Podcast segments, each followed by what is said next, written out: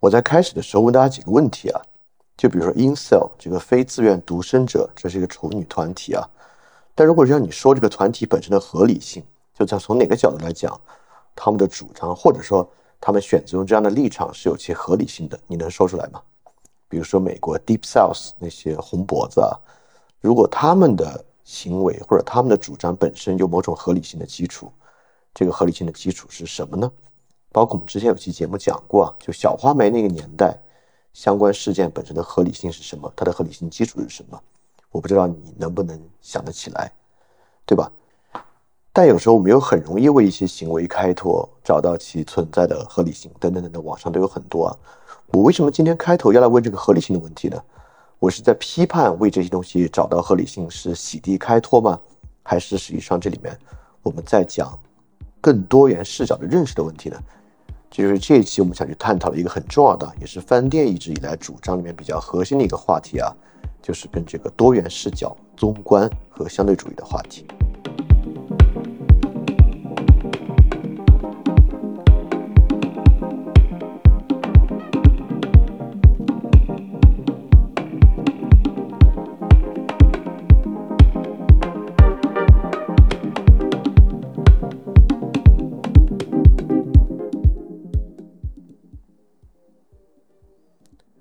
大家好，欢迎收听新一期的饭店问答节目，我是李厚成。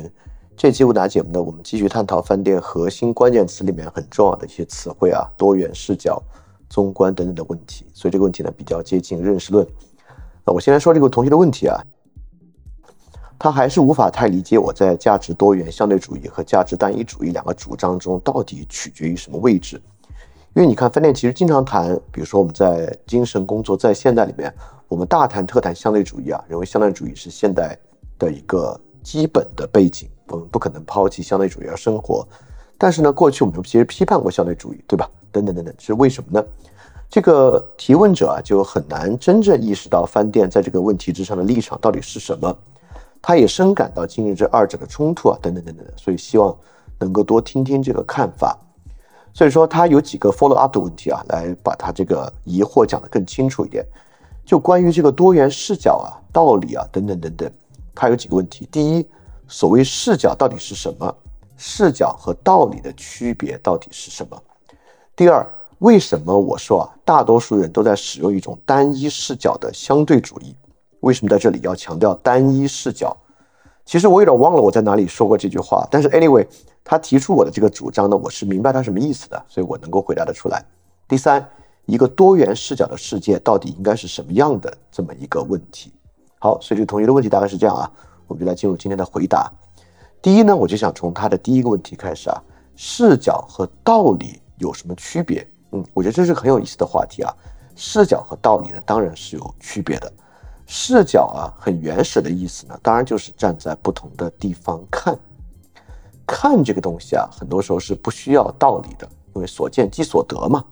所以它应该是一个比道理呢更浅一点的东西，比如说一座大楼啊，站在不同的角度看，很可能完全是不一样的样子，不同的形状、不同的颜色等等等等等。但道理这个玩意儿的原始意思呢，尤其是在西方，就罗格斯嘛，道理的原始意思呢，就是有点普遍、普遍性的东西。也就是说，比如说一个大楼，我们站在不同的视角看。但不管我们站在哪个视角看，形成这个视觉背后的道理和原理。应该是一样的，对吧？所以“视角”这个词啊，从最开始就有不一样、不普遍的这个意思。但道理这个玩意儿呢，从最开始啊，就有一点点普遍性啊。所以说，从这个角度来看啊，道理跟视角的区别应该是蛮大的。所以，有没有哪个视角啊，可以看到一个东西完整的原貌？那我觉得应该是比较难的。但你看这个印象派早期画作，不就是海德格尔推崇的塞尚的画？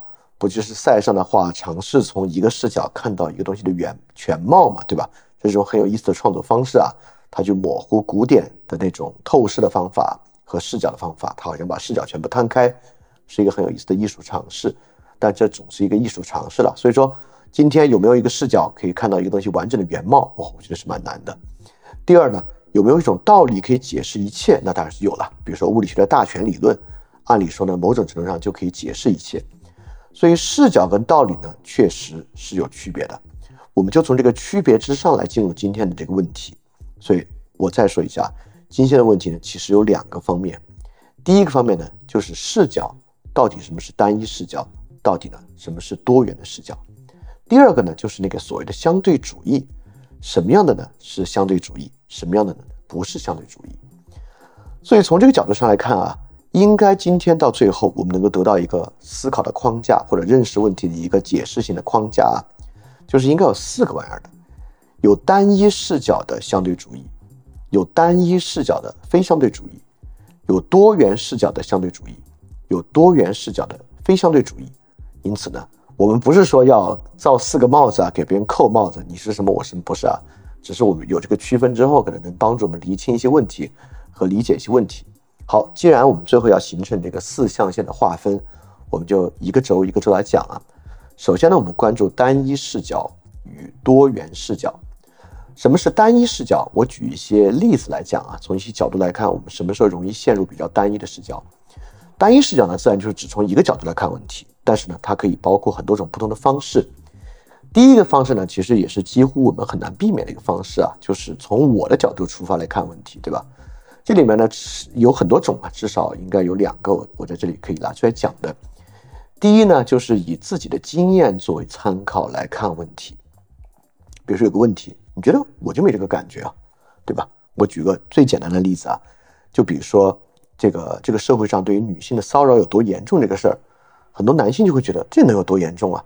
他会认为啊，这个骚扰一定存在，但是呢，一定也是小概率发生的事情啊。很多男性都。在网上你会发现他很坚持这一点啊，你就会发现这就是以他自己的经验作为参考，因为他没有这个感觉嘛，所以他觉得这个世界当然就是那样的了，所以这是以自己的经验作为参考，啊，几乎很难避免的一种，或者说我们要花点功夫才可以克服，这是一种单一的视角。第二种单一的视角呢，就是只能以自己的利益作为参考。最近啊，这种言论在网上特别多，比如说啊，最近网上有很多言论就说。就说我这个只能用英语讲了。As a citizen, you have to defend your own country's benefit, no matter it's right or wrong. No matter it's right or wrong, a citizen have to defend his own country's benefit, or we can say have to maximize its own country's benefit in a variety of ways。 就大概是这样啊。所以说，就认为这个东西是一个绝对的。你必须以自己的利益作为参考和指标，啊，所以说其他东西不用谈，我们就以这个为根本的来讲啊，所以这也是一种呃很明显的单一视角，对吧？所以要么呢以自己的经验作为参考，要么呢以自己的利益作为参考，而不去考虑其他的问题啊，人呢就容易陷入一种单一的视角。呃，你听到这两个，你都会觉得这两个好像有点有点奇怪，对吧？这两东西好像不是一般人，或者至少不是听翻店的人容易遭遇到的问题。但我觉得可千万别这么想啊！呃，我觉得现大家可以想想，呃，虽然我举的例子呢都看上去是更愚蠢一点的例子啊，但为什么这两个问题呢？其实也有更简单的例子。比如说以自己的利益作为参考，这一点我觉得就有更多的、更容易的、更简单的例子啊。爱自己等等的都跟这个高度相关。好，这是第一种啊。什么是单一视角？你会发现啊，当人只以他自己作为参考，以自己的经验或自己的利益的时候呢，他就容易陷入一种单一的视角。那第二种呢，就是他把自己与他人的关系啊，或者呢他自己与这个世界的关系啊，说大一点啊，理解为一种单一的关系，把所有问题全部泛化到一种问题之中。就比如说啊，你看，我认为佛教就有一点，佛教啊，把一个人与他人的关系，或者一个人的一切与外物的关系啊。都理解为问题，其实就是某种虚妄。我们要解决的就是那个虚妄。当然啊，佛理里面对于这个虚妄本身是有很多元的表达和不同的方式的。但总的来说呢，它就是对这个虚妄性本身啊，这就是我认为，它就它有这个问题啊，也是一种相对比较单一的视角。当然啊，基督教也有对吧？基督教认为一切都是你的这个信心不足的问题啊，你的一切问题，这个世界所遭遇的所有问题。都来源于信心的不足，所以信心只要足了，问题都能解决。这就是你看，他把所有问题全部以单一的方式来解决。呃，浪漫主义也是这样一种啊，他把所有的问题全部当做一种精神力啊，精神力不足的方式来解决。呃，比较复杂的方式当然可以有有浪漫主义的思想和哲学，比较简单的方式啊，就是那个 secret 秘密那样的东西，和经常的领袖啊，有的类似的方式。这种东西非常非常多啊，比如说受害者视角也是啊，对吧？受害者视角把一切都当做一种相对比较简单和单一的方式来处理和解决啊。这个受害者可以是各种各样的，可以是一个政治实体，可以是一个个体，可以是一个族群等等等等，都可以以受害者的方式来理解一切。其实政治正确也是对吧？你看，这这这这是一个我觉得很有意思的一点啊。政治正确呢，或者说过度的政治正确，我们只说过度的政治正确啊。它本身是多元主义的，我我为什么却说它是单一视角呢？就今天有一种比较过的，就会认为啊，只要是人身上所存在的特质，不管是他的身体、身材、想法、经历、偏好等等等等，都不能加以批评，就是一切他的偏好都合理，都不能批评。我觉得这也是一种比较简单的理解的方式啊，所以我认为政治正确本身也是一种。虽然它标榜这是多元主义的特征，但我会认为呢，它其实是一种单一视角，就是它，它把这个标准抹得非常平嘛，就一切东西都不能评，都不能批评，都不能去评价，都需要尊重他人的个人意志啊，等等等等，这也是一种，嗯，有很多啊，比如说也也有跟这个相似的，大家都听过，就是对于存在即合理的误读，对吧？只要是人他自己选择的生活方式，其他就不能评价。或者任何世界上所存在的一种生活方式啊，都有其存在的合理性。黑黑格尔的原话不是这个意思啊，他今天存在很多这样的误读，这样的误读呢就很也是一种很单一的对于个人与他人关系或个人与世界关系的理解，这些呢也是一种很单一的视角。其实呢也会有也会有另外一种啊，是跟道理相关的单一视角，就是当人只接触到某一种道理的时候啊。就是我们之前讲的这个理论呢，会投下巨大的盲区，在这个巨大的盲区之下呢，也会陷入一种单一的视角。啊，我猜啊，我们在人生阶段都在不同的人身上听到一个说法，就说啊，这个世界的本质是利益，啊，对吧？这个世界的一切本质，什么行为，不管是呃爱情、婚姻、外交等等等等啊，它的本质都是利益，啊，利益作为一个道理的依归和理解方式啊，当然是一种很单一的。社会达尔文主义啊，当然也是一种很单一的理解方式啊。社会达尔文主义同样可以解释，呃，婚姻，解释这个性选择，解释外交关系，解释星际文明之间的关系啊，都是可以的。所以一般呢，都有某种大权理论在背后支撑啊。那这种理论呢，也会进入到一种很单一的视角之中。所以你会发现啊，单一视角，呃，有各种各样的方式的构成。你看，我们讲到，就是以自己的经验和自己的利益作为唯一的参考。容易陷入一种单一的视角，或者说呢，呃，很简单的看待个体与个体之间和个体与外物的关系，啊，容易陷入单一视角，或者盲信了一种道理或者一种理论，这是一种比较大权的理论，也很容易陷入这样的一种单一的视角。单一视角呢是很容易出现的一个问题啊，尤其是现在信息量太大了，可能单一视角是很多人简化的处理世界的一个方式。呃，甚至说到简化，甚至伊隆马斯克那个第一性原理，呃，任何事情都存在一个第一性原理，要把握这个第一性原理，某种程度上呢，也是一个相当相当单一的视角。各种的思维定式啊，都是比较单一的视角。所以说呢，我觉得有有单一视角啊，就容易出现一个问题。这个问题呢，大家在生活中应该都遇到过啊。它体现出两方面：第一，对于自己熟悉的东西呢，非常固执和顽固。认为这个道理一定是这样的，没什么可讨论的空间。第二，对于自己不熟悉呢，保持一种不可知论、存而不论，或者说不重要，或者说这东西根本就不可能知道，或者这个东西根本就是，呃，围绕他的一切说法都是假的。这个大家应该见过，或者很多人身上的矛盾就体现在这里，对吧？人身上矛盾性，就对于他自己认为熟悉的东西啊，他非常的固执，他觉得一定是对的；对于他不熟悉的东西呢，就保持不可知。存而不论，这就是这个同学最开始问题讲的，什么叫单一视角的相对主义？这就是既有单一视角，又有相对主义。单一视角呢，就是他自己认为这个世界上有一个道理，对吧？第二个呢，就是呃，对于他这个道理不可覆盖的部分，他就认为这些东西那都是解释不清的部分，啊，都是不可知的部分。所以这当然是存在的，这也是，甚至说这不就是一种认知的策略了嘛，对吧？我们如何保持融贯？这就是一种最简单的融贯的方式。我们认为有一个最明显的道理，那这个道理覆盖不了的地方呢，都是无法用道理明说的，不就是这不就简单的保持容贯了吗？啊，所以很多人保持容贯的方式就是这样啊。好，我们这里呢说了很多的这个单一的视角，那我们刚才也讲了，视角跟道理是有区别的，对吧？那我们就来说说这个单一视角跟道理它的区别是什么？当然，其中有一部分跟跟道理有关，就我们讲啊，当你了解了一个理论之后，你就觉得这个全世界都能被这个理论所解释。所以这种单一视角呢，是来源于一个道理啊。当然，现在你会发现啊，这个经济学者会有这个经济学霸权主义啊，认为这个世界上的一切行为呢，都能够用经济学的建模来进行解释。那神经科学呢，就有神经科学的霸权主义啊，认为一切呢都能够在神经科学的框架之中得到解释。那生物学等等等等都有啊。所以说呢，现在呢容易陷入到一种，尤其是。呃，当它变成一种比较简化的科普读物和科普知识之后，呃，容易植入给人之后，让人也拥有这种道理致盲的这么一种现象。所以说，多元化的理论和道理知识的了解是很重要的。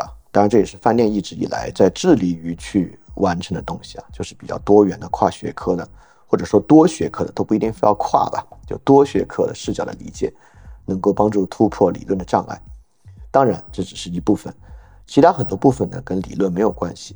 比如说，经常有有被我们称作同理心的。我们认为什么样的人能够，呃，最简单来说，站在别人的角度看问题呢？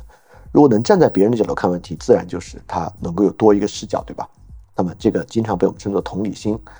但同理心呢，今天有一个误区啊，就是我觉得很多时候同理心被我们当做好像是一种感受力，对吧？什么人拥有更高的同理心呢？是那种感触力比较强的人。这感触力啊，说的特别像，有点像品红酒、品咖啡那种感触力，对吧？就别人喝不出来，你喝得出来，这种人呢，可能同理心比较强啊。一般人呢，在这种情境上没感觉的，你感觉强一点啊，他是有感触力。但是我觉得有一个概念还是很有启发的，就是认知同理心。这同理心的基础呢，其实是基于认知的。什么认知呢？就是基于对于更多事实的了解，不是对道理的了解啊。我们其实是对更多事实事态的了解，才拥有同理心的。啊，所以这部分呢是和道理无关的，甚至还有一个我更想去说的跟道理无关的多元视角的方向啊，其实跟人的这个生活或者生存方式吧，说的哲学点有关啊，就是只有对事情真正的参与才有同理心。比如谁最有同理心啊？我觉得好的销售人员真的挺有同理心的，比如一个保险销售，一个房地产销售，他能够把这个一个东西卖给不同的人，真是挺有同理心的。啊，他为什么有同理心呢？他为什么能站在你的角度，能了解你需要什么，站在你的视角上来思考问题呢？啊，是因为他把东西卖给你，对吧？所以，如果我们只是在网上发发评价，根本不需要多元视角。但当我们需要说服他人的时候，就需要多元视角了。当说服、影响变得重要的时候呢，多元视角才开始变得重要。这个呢，也是和道理无关的，而而是没有关的，和一个人的抉择是有关的。啊，所以你会发现，刚才我们说单一视角是哪些？那么多元视角与其相反，可能通过什么方式才能够进入到所谓多元的视角之中？所以什么是多元视角呢？它肯定不是一个道理的问题，但是它需要不陷入在某一个道理之中。所以说多学科的了解啊，多道理的了解本身就是重要的。第二呢，它是一个多元事实的问题，它来源于某种所谓的认知同理心，我们需要有对于事实更多的理解。第三呢，它是一个行动上的抉择，我们基本上呢需要真正能够进入到一个说服的环境之中，我们才对这个有需要。也就是说，如果我们处在一种理解上的懒惰状态啊，其实我们是没有必要搞什么多元视角的，没没什么必要。好，这是关于视角的问题啊。那视角的问题之外呢，第二，我们就来讲讲这个相对主义跟非相对主义。我本来想说绝对主义，哎，这就挺有意思的。为什么相对主义的反义词不是绝对主义？我觉得这是很有意思的问题啊。我我在这里就就想讲这个相对主义与非相对主义，而不是相对主义与绝对主义。你看什么是相对主义啊？我们最简单来说，相对主义呢，就是说没有一个统一的价值预设，就是我们在精神工作在现代那个系列里面经常讲到的啊。我们以这个西欧文明为例，在过去啊，西欧文明之中呢，那个唯一的价值预设就是神学基督教的价值。这个世界上所有一切人的幸福生活、好的经济、好的政治，等等等等关系啊，全是被这个东西所解释的。那马克思韦伯呢，以及与他同时代非常非常多的思想家都洞察到了这一点啊。进入到这个世俗社会之后呢，就没有这个统一的价值预设了，所以社会上一定会存在多种价值，这是价值多元主义的根源。我们之前也讲到了，这个呢可以说就是相对主义的一个起点吧，就是相对主义就是讲的没有一个统一的价值预设。但是啊，我马上就问第二个问题：没有一个统一的价值预设，是否代表着就什么都行了？就是什么都可以，什么都有合理性，什么都是对的了，是不是就是这个情况了？我觉得呢，就还不是。好，我现在问大家一个问题啊，我问大家一个问题：那么我们是不是底线呢？就是只要没有伤害和影响到他人，就什么都行了，对吧？因为只要不要伤害和影响到他人，懒惰一点其实没什么关系的。那为什么懒惰不好呢？当然，我也我我也不认为所有听这个的同学都认为懒惰不好啊。Anyway。反正这个问题就是，那相对主义是指没有统一的价值预设，那是不是指价值预设就无限多，就什么都行，什么都好了？如果不是的话，标准是不是只有只要没有影响和伤害他人就行？好，我们就要讲，如果不是，你认为啊，我们这个社会确实具有多元的价值，但可能不会太多，绝对不是无穷多，也绝对不是什么都行。那我就要问大家一个问题了。那你主张的价值依据是什么呢？存在这个依据吗？而且请注意啊，这个依据绝对不是自证，绝对不是我证明我这个价值是 OK 的。那大概证明方式就是说，他你看他不影响他人，不伤害他人嘛，而是对他人都具有说服力和影响力的。哎，basically 就是饭店一直在做的事情，对吧？那么你看，这就是我认为所谓的这个语境之下的相对主义与非相对主义的区别。相对主义呢，就是说这个世界上确实没有统一的价值预设了，所以说啊，这个价值预设可能会非常多，而且别人采取什么价值预设，我觉得我无法干涉他，我也无法评价，我也不想去评价，他自有他的道理啊，他肯定能证明，只要他没有伤害到他人，没有影响到他人，这就可以。那这是一种啊，那我认为这种呢，就是我们今天这个语境之下的纯相对主义。那确实有另外一种啊。不是绝对主义的，你看对吧？它不是绝对主义的，不是说这个世界上有一个真理，这个世界上呢确实有多种多元的价值，而且我们是无法穷举的。但这并不代表我们就丧失了判断力，并不代表出一个事儿呢我们就无法说对错啊。我们是有这个价值依据的，而且这个依据不是为了自证，这个依据呢是有说服力，可以去影响他人的。我想只有这个关键呢，在这里我就管它叫非相对主义。所以你会发现啊，相对主义和非相对非相对主义啊，有一个比较大的区别啊。这个区别呢，就是关键在于这事儿能不能沟通。就是说，价值价值预设与价值预设之间能不能沟通，甚至我要问，能不能排出一个高低之分，能不能存在？就比如说像最开篇我问的问题啊，比如 incel，incel 的合理性是什么？那我就会说，incel 这帮人不是疯子，也不是傻，他们呢？还是基于一种公正的问题，一种公平的问题，就是他们所面对的问题可能是真实的问题，这是他们的合理性。所以他们这种价值主张，你要说有没有合理性？有，但我就要说呢，这个合理性的很低，这是一种这是一种很低层次的合理性。所以这是一个可以去讨论、可以去分辨的一个问题。好，所以这就是我认为相对主义与非相对主义最大的区别啊啊。相对主义呢，就会认为，呃，在这么多不同的价值依据之中呢，是没有办法讨论的。那非相对主义认为呢，是是可以讨论、可以沟通的。那么沟通的桥梁是什么呢？我们在用什么进行沟通呢？当然就是语言，对吧？当然你会认为这是废话，当然是语言了。但是如果你听过第二章维特根斯坦，你会知道这不是会废话。在这里强调语言的重要性是什么？在这里强调语言的重要性就是。我们再跳出一种感觉中心主义，我们就会认为我的价值主张来源于我的经验和我的感觉，而我的经验和我的感觉完全是私有的。所以说呢，他的价值主张基于他的经验和感觉，这两个东西之间呢是没有办法沟通的。但这里我们讲的语言呢，就是我们再把公共语言当做一个中心点看待啊，就是我们形成我们的感觉，我们构成我们的经验，不是从我们的身体感受来的。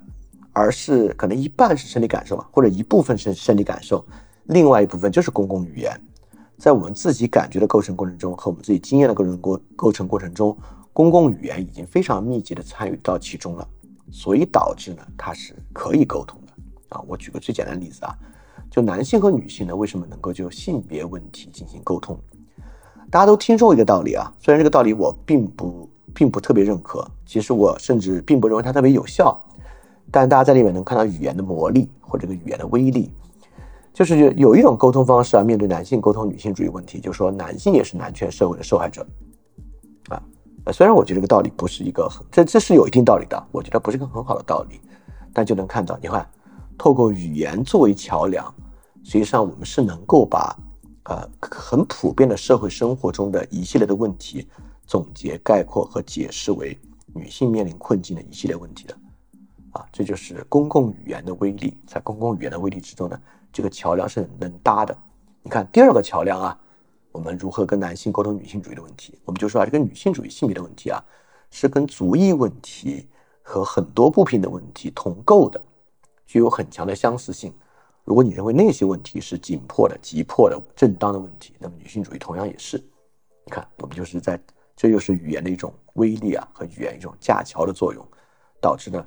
虽然你看他不是，他是一个男的，但是呢，他可能对这个亚洲人受歧视这事儿，他特别有感觉啊。那你就发现，其实这个问题之间呢，确实某种上是同构的，他就能以此为桥梁去理解那个问题。第三，你可能都没有给他讲这个道理啊，你就直接给他摆明事态本身的自明性。就比如说骚扰事件的极端高发，骚扰事件比例之高，范围之广。等等等等，事态本身呢都是有自明性的，这些呢都是在语言建制中被概括和归纳的，就是你骚扰本身啊，做一种负向词汇和一个负向词汇的定义存在。你看，这说定义倒不是说这个定义没有价值啊，就是语言游戏就这么玩的嘛。所以事态本身呢都能够在自明性中得到某种传达。还有一种桥梁，我必须给大家说出来，很有意思啊，就是用反例反驳。用反例提供一个突破他那种单一视角的方法，其实呢也是一个架桥。我们能够用以证明一个视角本身的狭隘。比如说啊，我们就会认为，对吧？一切都是阶级的问题嘛。有有人就会怎么说？你看不到阶级的问题，那就说明你是错的。就很容易找到很多反例啊。就比如说，在一些 high political officials 之中，等等等的领域啊，你会发现跟阶级真真不一定是不一定是有关系的。甚至在一些比较 high income group 之中，也会有同样的问题啊，不是一个单一的问题啊。所以其实有很多很明显的反例。反例为什么能够具有穿透力？很多时候啊，我们都是用例子、用反例来构成的。为什么例子这么好用啊？我要回到第一点了，就是因为例子本身啊，它作为一个例子，它就带有视角啊，它就能带来我们之前所讲到的面向闪动。所以一个人讲了一套道理，你举出一个反例，这个反例的穿透性啊，就在于，好像呢只是脚步挪了一个方向，再去看到那个道理啊，那个道理本身已经瓦解了。所以反例是具有穿透力的，因为反例尤其是个例子啊，是一个 fact，它本身就带有视角啊，这个视角的错位，错位的视角呢就能够带来面向的闪动。所以你会发现啊，我们为什么主张一种能沟通呢？就是语言本身是 powerful 的。语言呢，可以承载经验，承载事实，承载视角。当然，这里的语言呢，可能更多程度上是指对话，而不是一个自说自话的过程啊。所以，沟通呢是高度可能的。正是在这样沟通的可能之中呢，我们能看到视角与视角之间啊，确实是有高低之分的。比如说呢，有更全面的视角、更中观的视角和更狭隘的视角。更全面的视角不是绝对全面的视角啊，只是更全面。像这样的视角呢，可能呢，它的反例就更少，它的解释力呢就更强。所以视角和视角之间呢，是绝对有高低之分这么一个问题的。沟通本身也是可能的。好，你会发现我在这里完全没有主张绝对主义啊，我没有主张有一个视角、一个道理就可以解释一切。但是呢，我也不主张因为没有绝对统一的价值预设，这个价值预设就无限多。他们彼此之间就不能比较了。当然会有很多不同的价值预设和价值主张，但是呢，依然不是无限的。他们是能够分出高低的。啊，这就是个区别。好，你看啊，所以说呢，我们这两个轴都有了，第一个轴呢，就是单一视角和多元视角；第二个轴呢，就是主张没有办法沟通，在价值预设之间无法沟通的这种只能自证，只要不影响他人、伤害他人就都合理的这种相对主义，和认为他们之间绝对是能够排出高低的，能够说出对错的非相对主义。所以在这个情况之下呢，我们就有四种结果，对吧？这四种呢，我说出来啊，然后大家其实应该都能想象到，就是尤其前三种。大家都能想象到是很正常的状态。第一种啊，就是单一视角的非相对主义这种主张。这种什么主张呢？什么是单一视角啊？就是有一类看法会认为这个观点或者这种道理当然是真理了，而且他不光认为这是真理啊，他还特喜欢沟通。他觉得这当然能沟通啊，其他人都应该来服从这个真理，其他人都应该来认可这个真理。这就是单一视角的。非相对主义，这是很多的，这尤其是啊，就是 the one who hold the power, ultimate power 就比较容易这样。那这个呢，就是单一视角的非相对主义，大家很熟悉的。当然呢，就也可以有单一视角的相对主义，也就是说，我有一个看法，比如说我认为啊，这个世界上一切呢都是利益，但是呢，也有人认为这个世界上的事是道德，那这个是他的事儿，我管不着啊，我管不了他，他。他想怎么样那是他的事儿，他跟我谁更对这我不知道，但我认为啊，就是世界就是这样的，啊，你会发现这是一种比较防守性的姿态，对吧？啊，这个在大家生活中应该有很多啊，就他持有一个想法，这个想法呢，他认为足够让他的生活变得融贯，他这个想法以外的部分呢他不管，他存而不论，或者他保持不可知论，或者他根本拒绝去理解，拒绝去接受，啊，这这这这这应该比第一种会更加普遍啊。这就是单一视角的相对主义。好，第二种呢，也有多元视角的相对主义。就他认为这个这个世界上确实有很多道理，但这道理呢，各有各的道理，没有哪一个是更好的，没有哪一个是更对的。每个人都有他自己的活法，只要他不伤害他人，不影响他人，就都是好的。就是你看，是有多元视角吧？他是承认有多元视角存在的，他的某种上也能理解其他人的一个视角，但是呢？他拒绝在彼此之间进行沟通，他拒绝对这个问题进行判断。那么呢，这是多元视角的相对主义。当然啊，有多元视角的非相对主义。当然，这就是那个同学最开始的问题了。在价值多元或者相对主义这些立场之中，我在什么位置呢？我的位置啊，就是多元视角的非相对主义。我当然认为这个世界上是有很多不同的道理构成的，很多不同的视角构成的。但这些视角之中呢？并没有一个高下之分，但这时候你就要问我了，OK？那既然有这么多价值预设，这么多视角啊，他们之间能分高下之分？那你说的最高的那个是啥？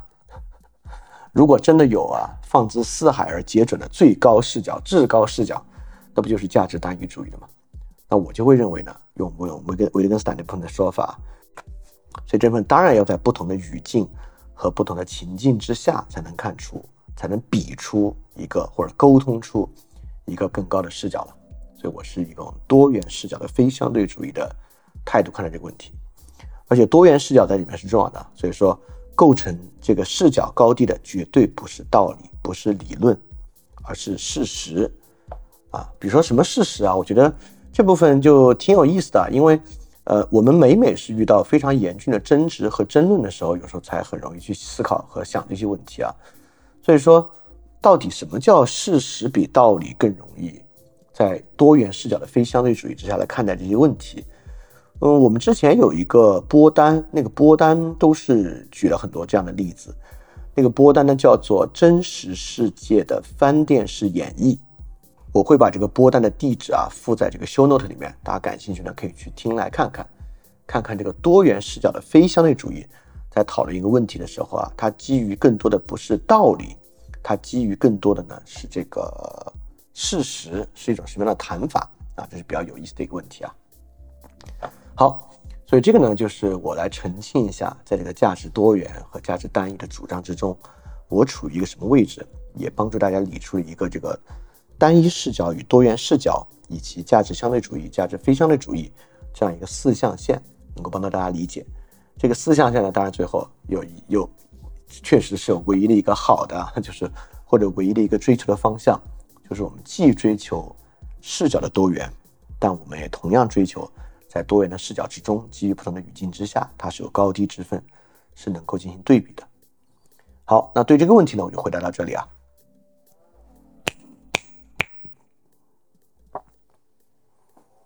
非常感谢这个同学的提问，也欢迎其他同学能够向我提问。如果你有问题呢，欢迎发问到 ask at flipradio dot club，ask at flipradio.club 就可以向我提问了。也希望能够大家能够继续赞助饭店的创作啊，它这个 flipradio，大家可以通过这个爱发电和 Patreon 来赞助我的创作。为了让这个事儿觉得值得呢，大家可能应该。要去了解一下，我不知道大家能不能了解，可能并不是所有人都了解。就现在已经到底提供了多少种不同的这个知识服务和信息的服务了？大家可以去修论里面看，修论里面有一个这个服务一览啊，下载这个下载其实就是在那个我们平时下载讲义那个网站，那个 flipvideo.threea.disc.com，大家可以去那里面下载到一个文档，里面呢就有所有的服务。好，希望大家能够继续赞助我的创作。